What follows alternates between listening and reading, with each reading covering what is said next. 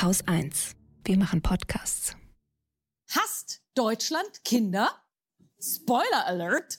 Hell yes. Kinder rangieren in Deutschland so irgendwo zwischen Tempolimit, veganen Würstchen und Deutscher Bahn.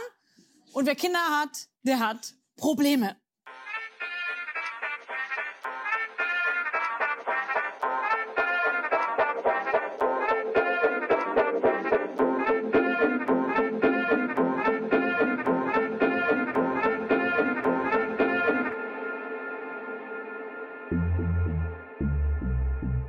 Ja, wer Kinder hat, der hat Probleme. Das sagt Caroline Kebekus in der aktuellen Ausgabe der Caroline Kebekus Show. Und damit herzlich willkommen im Lila Podcast. Eine neue Runde Feminismus für alle, diesmal mit Laura und der Frage, was gehen uns die Kinder an? Und mit uns meine ich in diesem Fall uns Feministinnen, aber auch die Gesellschaft im Allgemeinen.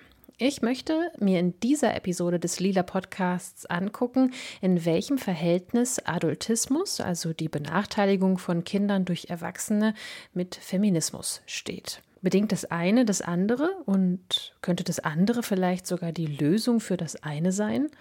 Auch von mir an dieser Stelle ein Spoiler. Hell yes!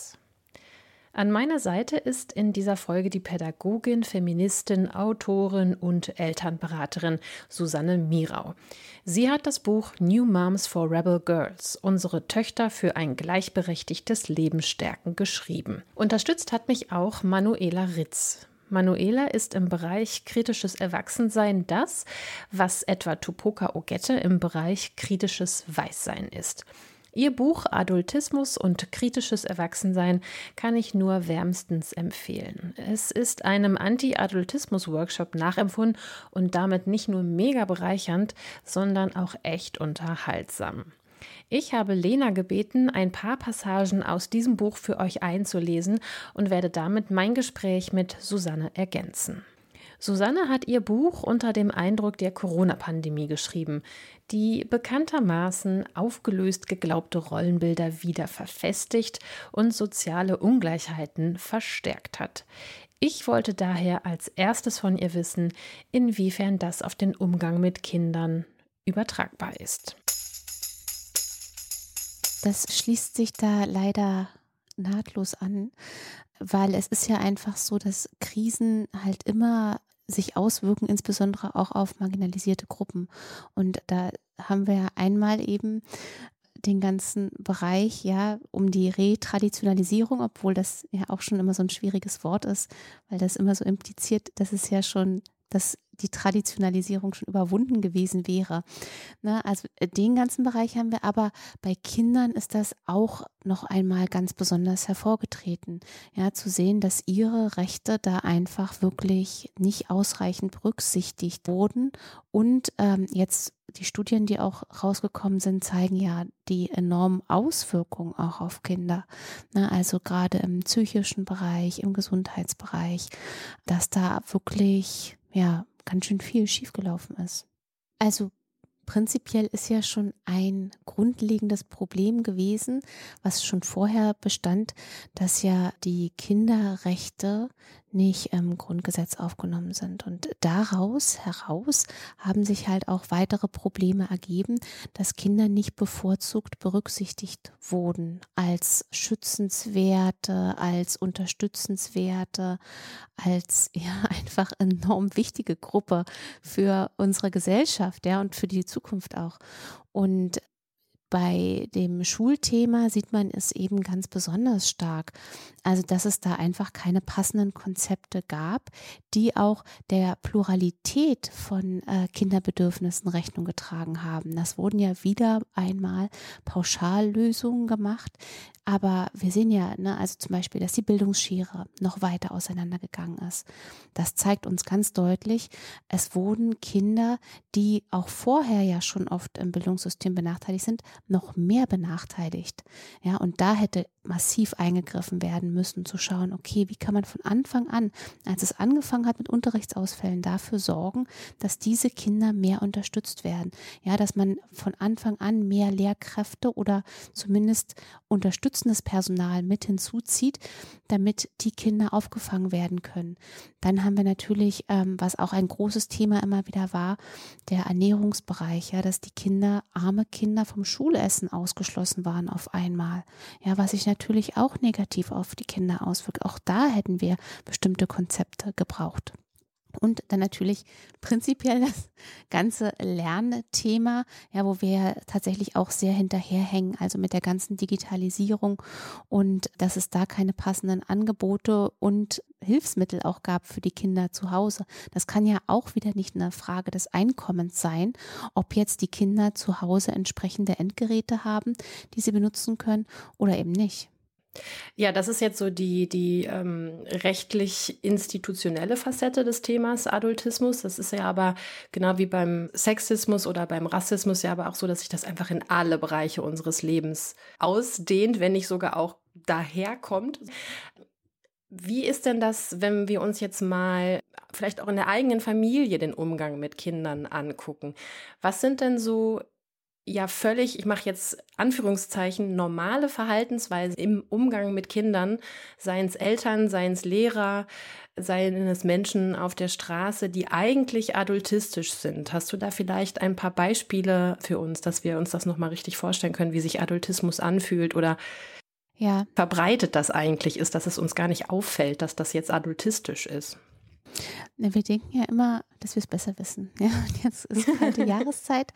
Und das sind halt auch schon so Kleinigkeiten, ne? Dieses, zieh dich mal jetzt warm an. Ja, so, zieh mal die Jacke an. Und was wir eigentlich ja oft sagen ist, zieh die Jacke an, mir ist kalt. Ja, weil unser Empfinden so ist. Aber das sind halt Kinder, die haben ein ganz anderes Empfinden. Die haben ja auch viel mehr, die bewegen sich ja zum Beispiel auch viel mehr als wir. Ja, da kann die Empfindung ganz anders sein. Aber wir übertragen unser Empfinden sofort auf die Kinder. Und das sind im Alltag total viele Sachen, ja. Das können Esssituationen sein, wo wir sagen, ja, jetzt mach das nicht so, so, ne? Und wir haben total verlernt, die ganze Welt aus, aus Kinderaugen zu sehen und auch zu begreifen, dass das alles ganz wichtig ist, was Kinder machen und richtig ist. Ja, die müssen ja die Welt erstmal kennenlernen. Die sehen die ja nicht aus unseren Erwachsenenperspektive, sondern aus ihrer Kinderperspektive und müssen sich mit allem ja vertraut machen. Die müssen die Welt richtig begreifen und das heißt anfassen. Die müssen die Treppen hoch und runter rennen. Die sind halt manchmal laut und manchmal leise. Ja, die matschen beim Essen, wenn sie klein sind, da noch rein und müssen das anfassen, wie die Konsistenz ist, ja. Die müssen ja auch erstmal spüren, an den Fingern zum Beispiel, wie fühlt sich das an? Und je nachdem, wie sich ein Nahrungsmittel, also so für Kleinkinder an der Hand anfühlt, machen die dann schon so eine äh, Verbindung damit, wie, wie werde ich das im Mund dann aufnehmen und damit umgehen. Und all das, das sehen wir nicht und dann sagen wir, ja, lass das. Ja, so, so isst man nicht oder so. Und das sind ganz, ganz viele Dinge in unserem Alltag, wo wir immer der Meinung sind, wir wissen es besser und deswegen unterbinden wir die Lernerfahrungen von Kindern und auch die Gefühlswahrnehmung von Kindern.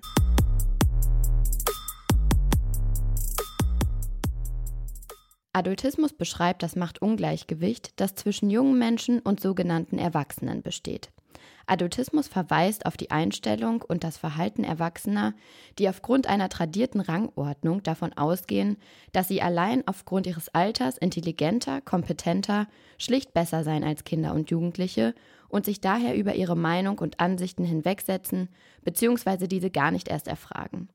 Adultismus ist eine Diskriminierungsform, die durch Traditionen, Regeln, Gesetze und Institutionen festgeschrieben und untermauert wird.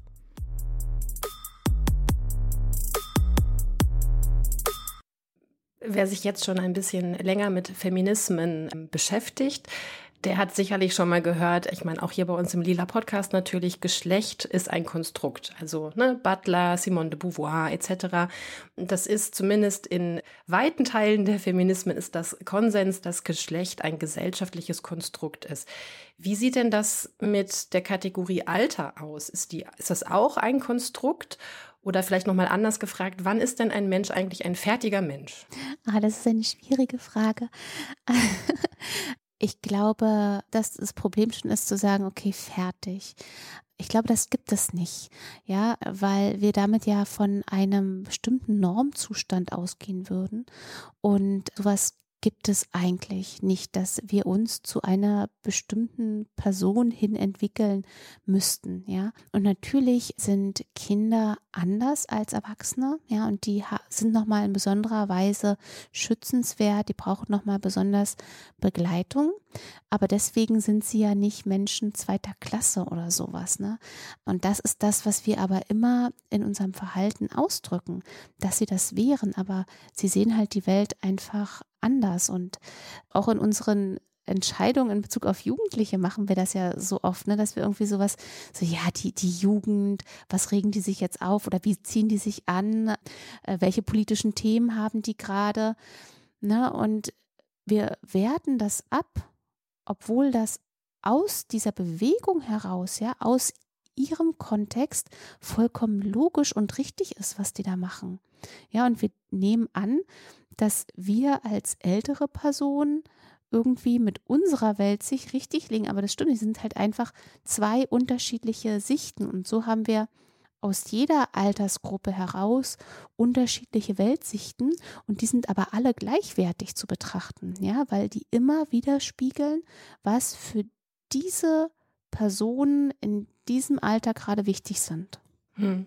Ich glaube, Jesper Jühl war das doch, Autor zahlreicher Elternratgeber, auch wenn das ein furchtbares Wort ist, der diesen Begriff der Gleichwürdigkeit entworfen hat, wenn ich das richtig in Erinnerung habe. Und ja, das ist natürlich etwas, das fällt einem alltäglich auf, dass zum Beispiel Kinder einfach so geduzt werden. Und unter Erwachsenen ist das irgendwie ein totaler Affront, außer man wohnt jetzt irgendwie, keine Ahnung, in Berlin-Kreuzberg oder so, wenn man sich einfach so duzt, ne? Oder dass Kinder einfach so auch angefasst werden oder es dann irgendwie als Aufmüpfigkeit verstanden wird, wenn sie das nicht möchten. Oder was weiß ich, der berühmte Kuss der Tante oder so, den man da über sich ergehen lassen muss ja, das sind eigentlich alles so Sachen, wo wir äh, wirklich gerne noch mal ein bisschen besser hingucken dürfen.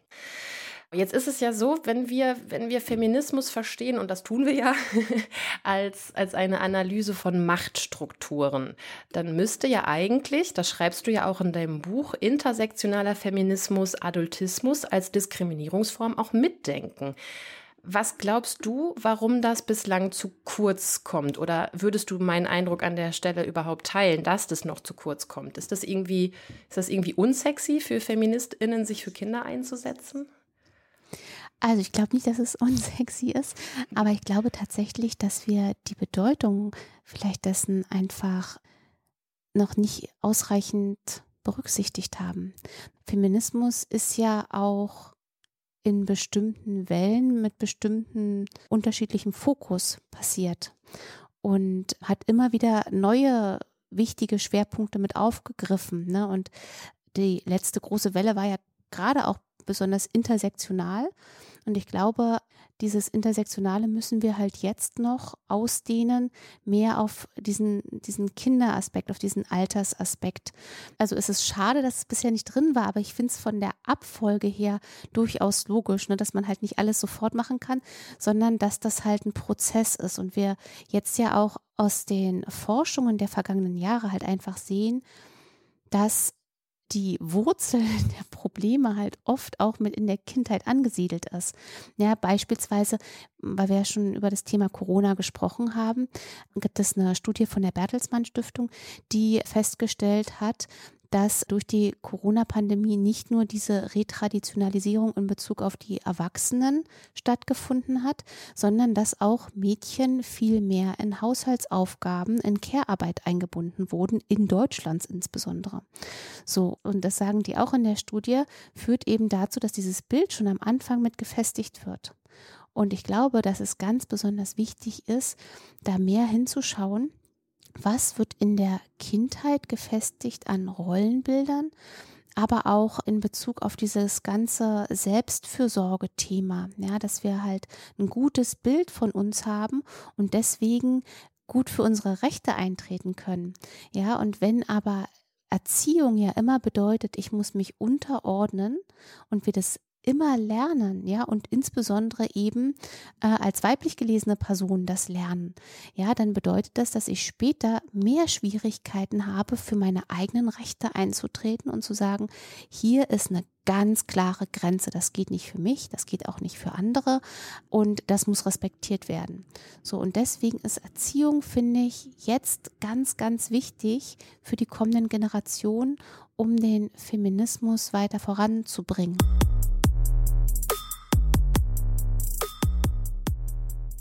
Die Prämisse jeder Diskriminierungsform besteht darin, einen Machtunterschied zwischen Personengruppen zu behaupten, und zwar so vehement, dass die Mehrheit der Menschen den behaupteten Unterschied als gegeben und wahr anerkennt. Auf der Grundlage dieser vermeintlichen Wahrheit wird nun eine Wirklichkeit kreiert, in der sich die Menschen so einrichten, dass die behauptete Wirklichkeit tatsächlich zur Wahrheit wird.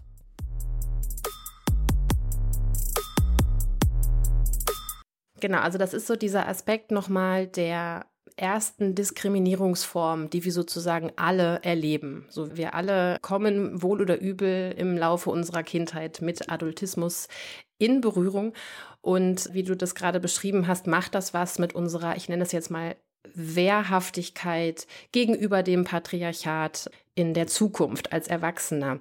Vielleicht können wir das noch mal zusammenfassen, was für eine Art Erwachsener wird denn aus einem Kind, das massiv Adultismus erfahren hat? dass wir uns immer unterordnen müssen. Ne? Also es gibt ja verschiedene Bereiche. Es wird uns abgesprochen als Kind die Gefühlsebene. Ja, also prinzipiell gibt es natürlich schon per se Sachen, die Erwachsenen schwerfallen, ja, zum Beispiel Umgang mit wütenden Kindern. Da kommt aber oft auch immer noch eine Geschlechtskomponente hinein in den Umgang mit Gefühlen. Ja, dass zum Beispiel Mädchen noch weniger wütend sein dürfen als Jungs. Die sollen halt lieb sein oder auch im Spiel ne, angehalten werden dazu, einfühlsam zu sein. Ja, und hab doch Verständnis. Ja, gib das Spielzeug doch ab. Ja, oder immer noch, ja, immer noch höre ich das von Eltern, dieses, das hat er nur lieb gemeint, ja, wenn Jungs, ja, fies sind in der Schule oder so, ah, der ist bestimmt in dich verliebt, ja, was für eine krasse Nummer da in unsere Köpfe eingepflanzt wird, zu sagen, der behandelt dich scheiße und das ist Liebe. Ja, und das zu verinnerlichen, das wirkt sich natürlich darauf aus, was wir als Liebe wahrnehmen. Insbesondere dann, wenn wir vielleicht auch hm, noch Gewalt erfahren zu Hause, ja, also körperliche, psychische Gewalt, dann ist das ja auch etwas, weil wir verknüpfen Elternsein also Elternschaft, unsere Eltern zu haben, ja damit, dass sie uns lieben. Das sagen sie uns auch oft. Ne? Oder ja, ich musste jetzt das und das machen, weil ich liebe dich ja. Ja, so und das heißt, wir verknüpfen in unserem Kopf Liebe bedeutet nicht, ich werde als Person gesehen, ich werde respektiert, ich werde geachtet, sondern Liebe bedeutet auch, da behandelt mich jemand scheiße, aber der liebt mich ja trotzdem. Ja, und dann verharren wir in solchen wirklich ungesunden Beziehungskonstrukten, weil das ist ja Liebe. Ja, so haben wir das ja gelernt. Genauso wie halt, der behandelt mich scheiße, ich bleibe aber trotzdem in der Beziehung. Das sind ja auch lauter Sachen, die wir immer noch auch in Büchern, in Serien lernen, ja. Die Männer, die Vampire, Werwölfe sind und dann gerettet werden müssen von den einfühlsamen Frauen. Ja, also das ist halt ein, großes Thema, was uns dazu führt, ungesunde Beziehungen zu führen verknüpft damit, dass wir nachgeben müssen, weil wir das so gelernt haben auch damit verknüpft, dass wir lernen durch geschlechtsspezifisches Spielzeug, ja, wer ist hier zuständig für Care? Ja, wer, wer bekommt als Kind die Puppenküche ins Zimmer gestellt und die Püppchen zum Versorgen und die Bettchen und die Baby tragen und wer nicht? Ja, das ist ja auch etwas, Elternschaft ist ja nichts, was, was da ist, auf Knopfdruck, Kind geboren, zack, ist man Eltern, sondern wir lernen das. Und das lernen halt Väter, Mütter, halt alle, die halt sich um Kinder kümmern, lernen das einfach. Ja, und wir lernen das aber auch ganz viel aus Erfahrung. Und späteren Vätern wird diese Erfahrung oder äh, männlich gelesenen Personen wird diese Erfahrung in jungen Jahren halt vorenthalten einfach. Das ist ja auch fies, dass das, ne, also auf beiden Seiten ist das ungesund. So, aber jetzt in Bezug auf den Adultismus eben ungesunde Beziehung, wir müssen immer nachgeben, wir müssen uns um alles kümmern. Und dann dazu dieses ganze Selbstbild, was auch noch mit da ist, ne? Nie gut genug zu sein, ja, oder nicht schön genug zu sein. Das fängt halt auch schon so früh an, weil beispielsweise Mädchen viel mehr für ihr Aussehen gelobt werden als für ihre Taten. Ne, das ist so, oh, hast du heute die Haare schön gemacht? Was hast du für ein süßes Kleidchen an? Und Jungs werden viel mehr für bestimmte Sachen, oh, da hast du aber was Cooles gebaut, ja, oder hier toll gemalt, ja, sowas. Ne? Und, und das wirkt sich auch mit aus. Also wir werden tatsächlich dazu erzogen, das Patriarchat reinzupassen und keinen Widerspruch zu geben. Ja. Und auf der anderen Seite ist das eben so, dass männlich gelesene Kinder auch diese Gefühlskomponenten ja auch nicht zugesprochen bekommen. Ne, die haben weniger Regulation, was aber total wichtig ist, weil die müssen ja lernen dürfen, wie gehe ich gesund mit Gefühlen wie Trauer, Wut und so weiter um. Ja, und wenn Jungs wütend sind, dann wird eher gesagt, ja, das sind halt Jungs, ne, die sind so, die müssen halt ja auch sich durchsetzen lernen. Jungs balgen halt und ja, Kinder balgen, das ist normal, dass Kinder halt auch toben und so. Aber in Wutkontexten, ja, müssen Kinder einfach durch Koregulation lernen, wie kann ich äh, gut mit meinen Gefühlen umgehen und welche Alternativen habe ich zu gewaltvollem Verhalten. Und das ist ja auch später für Beziehungen wieder total wichtig. Ja, wie kann ich in einer Beziehung auch meine Gefühle ausdrücken? Ja, wenn ich wütend bin, wenn wir Streit haben, also gesund ausdrücken, eine Diskursfähigkeit entwickeln. Ja, und das Fiese ist ja auch, dass Kinder auch einfach aufgrund ihrer Gehirnentwicklung die Dinge, äh, die sie äh, zu hören und zu fühlen bekommen, natürlich sofort zu sich nehmen. Also sie suchen die Schuld ja bei sich. Das schreibst du ja auch, ne, weil sie die, weil sie natürlich um jeden Preis äh, die, die Bindung auch zu ihren Eltern oder Bezugspersonen aufrechterhalten wollen. Das ist ja sozusagen evolutionäres Programm. Klar, und da kann man sich dann gut vorstellen, dass es dann im Erwachsenenalter schwierig ist, das auf einmal umzudrehen. Und woher soll man dann auf einmal auf die Idee kommen, zu sagen, das liegt nicht an mir, das liegt an meinem Gegenüber oder das liegt am System. Ich würde mit dir auch total gerne nochmal über ein paar Parallelen sprechen zwischen Misogynie und Adultismus. Weil, wenn wir uns zum Beispiel Körpernormen mal anschauen, welche Frauen sind denn die, die sozusagen jetzt von der Mainstream-Norm her gesprochen am attraktivsten sind? Das sind die, die irgendwie möglichst klein und möglichst glatt und zierlich sind, mit der hellen Stimme das ist doch auch nicht wirklich Zufall. Ja, da äh, haben wir ein Kindchenschema und das ist ja auch so eine krasse Nummer, ja. Das ist ja, dass Frauen ja Mädchen, ja, die Mädelsabende, das Mädchenbier. Ja, wir sollen ja Mädchen bleiben, weil wir halt klein bleiben sollen. Und dieses Kleinbleiben ist tatsächlich ja wie ich habe die Entscheidungsmacht über dich als Kind. Ja, das ist eine, eine, totale Parallele, die wir da spannen können. Diese Abwertung immer wieder auf Mädchenhaftes, nicht erwachsen sein, auch überhaupt. Ja, ich habe mich auch mit, mit Märchen beschäftigt. Jetzt gerade viel diese älter werdende Frau, die ja auch immer als Gefahr dargestellt wird. Die Hexe, die irgendwie viel weiß, die irgendwie äh, selbstbestimmt ist. Ne?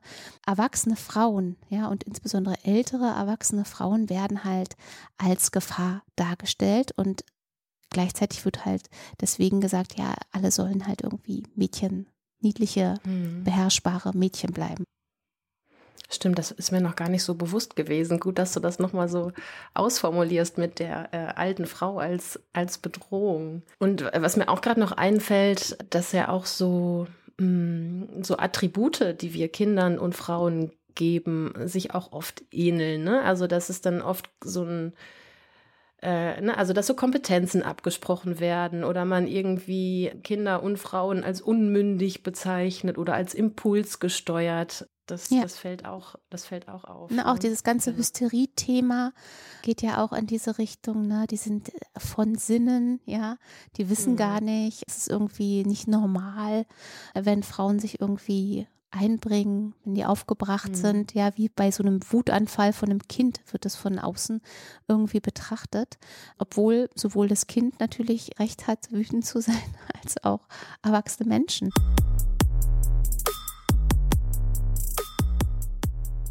Welch lebenslange Bürden adultistisches Handeln jungen Menschen auferlegt, darf kein Nischenthema bleiben. Was junge Menschen aufgrund von Adultismus erleiden, erleben und überleben, darf nicht länger als privates Versagen einzelner, unfähiger, unempathischer, gemeiner und oder grausamer Erwachsener verhandelt werden. Adultismus basiert auf einem jahrhundertealten Diskriminierungssystem und dieses System gilt es zunächst zu durchschauen und dann zu bekämpfen. Ja, also wir haben bis jetzt schon mal festgestellt, äh, wenn wir als Feministinnen etwas verändern wollen, müssen wir bei den Kindern ansetzen und dabei müssen wir auch die Diskriminierungsform Adultismus mitbedenken. Du hast das ja in deinem Buch in dem Begriff Patriarchatsresilienz zusammengefasst. Ein ganz tolles Wort. Ich liebe ja immer solche, solche Wörter.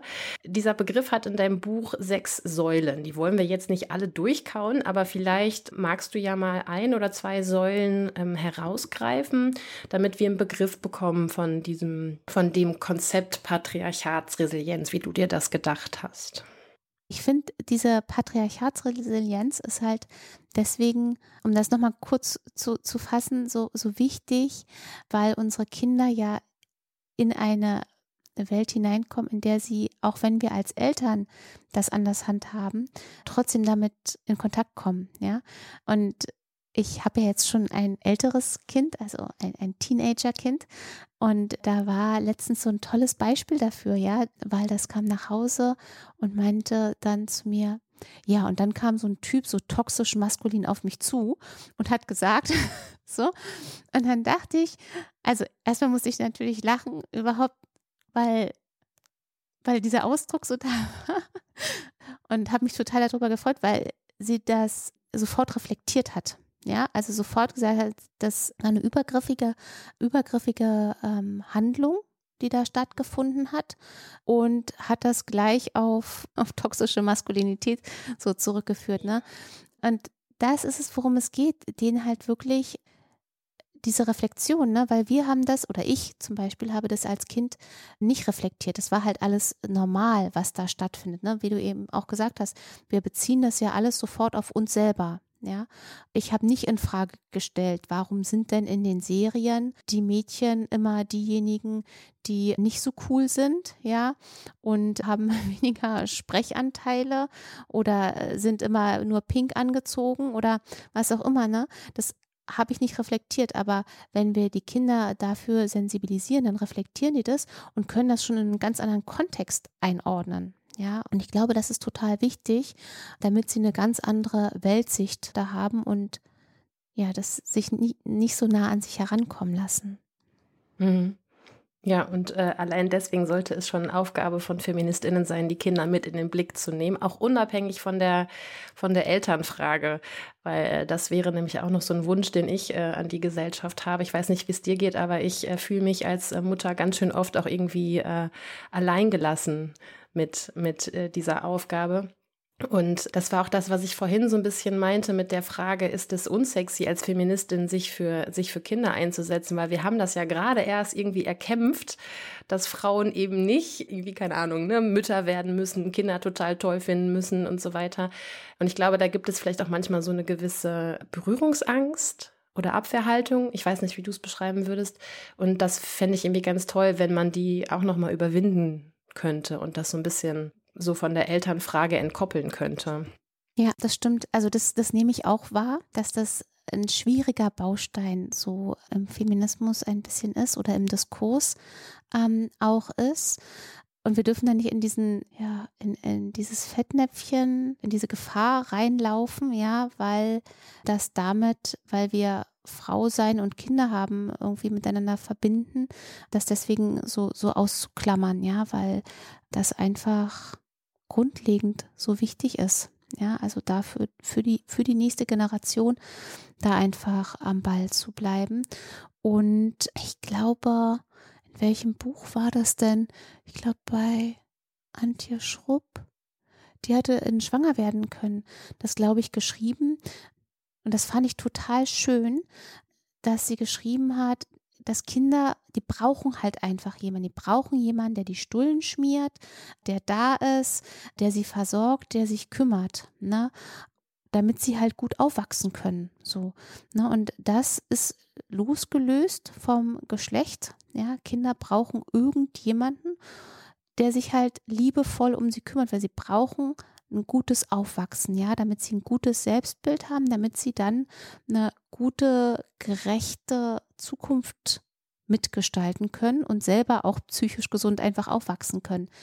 Und dafür ist, finde ich, Feminismus einfach mit da, um, um das mitzugeben, dass wir sagen, unabhängig davon, wer sich kümmert, aber Kinder müssen halt in dieser Form aufwachsen können. Susanne Mirau, ganz herzlichen Dank für das Gespräch. Ja, ich danke, dass ich hier sein durfte. Die Aufgabe des Feminismus ist es, eine wirkliche Balance der Rechte für alle Menschen herzustellen, sodass alle die Chance auf eine gerechte Erfüllung ihrer Bedürfnisse haben. Das schreibt Susanne in New Moms for Rebel Girls. Für mich bedeutet das im Sinne eines intersektionalen Feminismus nicht nur internalisierten Sexismus, Rassismus und Ableismus zu hinterfragen, sondern ab sofort auch Adultismus. Nicht zuletzt, weil die Diskriminierung von Kindern durch Erwachsene gewissermaßen die Ursuppe aller anderen Diskriminierungsformen ist und Sexismus, Rassismus und Ableismus überhaupt erst ermöglicht irgendwie ja auch total logisch. Lernen wir von klein auf, dass es okay ist, andere abzuwerten, bereitet es uns auch im Erwachsenenalter keine Bauchschmerzen, wenn wir Zeuginnen von Benachteiligung werden. Im Patriarchat trifft Kinderhass darüber hinaus nun einmal immer noch in der Mehrzahl Frauen. Also, abgesehen von den Kindern natürlich. Die Journalistin Saskia Hödel schreibt dazu in der Taz, ob es nun Ablehnung von Kindern oder Müttern ist, das sind im Grunde zwei Seiten derselben Medaille. Denn beides ist zutiefst antifeministisch. Eltern und Kindern die Existenz in der Öffentlichkeit schwer zu machen, trifft immer noch vor allem Mütter. Es ist keine große Gehirnakrobatik, dennoch möchte ich einmal festhalten, wer Kinder in der Öffentlichkeit ablehnt, lehnt auch Frauen in der Öffentlichkeit ab und ist damit sicher alles andere als eine Feministin. Und damit sind wir am Ende der heutigen Sendung angekommen. Bevor wir jedoch zum obligatorischen Waschzettel jeder Folge kommen, möchte ich euch noch auf zwei weitere Podcasts hinweisen. Zum einen für diejenigen von euch, die jetzt neugierig auf Manuela Ritz geworden sind, kann ich euch sehr empfehlen den Kita-Podcast. Weil ich es dir sage, Adultismus und Macht in der Kita, moderiert von keiner geringeren als Katrin Rönecke. Und zu Gast war eben Manuela Ritz zusammen mit Simbi Schwarz, ihrer Tochter. Zusammen äh, ja, setzten sie sich gegen Adultismus ein. Und im Übrigen das von mir bereits mehrfach empfohlene Buch von Manuela Ritz, Adultismus und kritisches Erwachsenensein, ist ein sogenanntes Wendebuch. Und äh, auf der anderen Seite finden sich Texte von äh, Simbi Schwarz. Außerdem möchte ich euch ganz gerne äh, aufmerksam machen auf den Kakadu Kinder Podcast von Deutschlandfunk Kultur. Denn auch dort habe ich mich mit dem Thema Adultismus auseinandergesetzt, allerdings für Kinder aufbereitet. Ähm, also wenn ihr Kinder habt oder Kinder in eurem Umfeld habt, mit denen ihr ja euch Adultismus kritisch fortbilden wollt, dann äh, schaut doch auch dort einmal vorbei. Kommt allerdings ein kleines bisschen später raus als diese lila Podcast-Episode ab dem 15. November, überall, wo es Podcasts gibt. Ich hoffe natürlich, dass ihr Spaß an der Sendung hattet und eine Menge mitnehmen konntet und den Lila Podcast weiterempfehlen möchtet. Ähm, gebt uns doch gern eine gute Bewertung bei iTunes, denn dann wird der Lila Podcast auch anderen Leuten angezeigt, die nach neuer Podcast-Inspiration suchen, zum Beispiel. Der Lila Podcast ist Werbe- und Hörerinnen finanziert. Das heißt, je mehr ihr uns unterstützt, desto weniger Werbung müssen wir schalten. Und wie das geht, das könnt ihr nachlesen auf lila-podcast.de slash unterstützen. Es geht zum Beispiel per Steady, Patreon oder Direktüberweisung. Und wenn jede von euch, jeder und jeder von euch im Monat auch nur einen Euro geben würde, dann hätten wir schon so ungefähr 10.000 Euro zusammen. Damit kann man schon ordentlich viele Podcast-Episoden machen. Und falls ihr ein kleines Unternehmen habt oder auch ein großes oder eine Firma, in der ihr arbeitet, coole Sachen für Feministinnen herstellt, vertreibt, anbietet, dann meldet euch doch bei uns, denn auch so könnt ihr uns unterstützen, indem ihr im Lila Podcast werbt. Schreibt uns einfach an werben@haus1.fm. Das war's für heute. Mein Name ist Laura und ich freue mich, wenn ihr in zwei Wochen wieder dabei seid.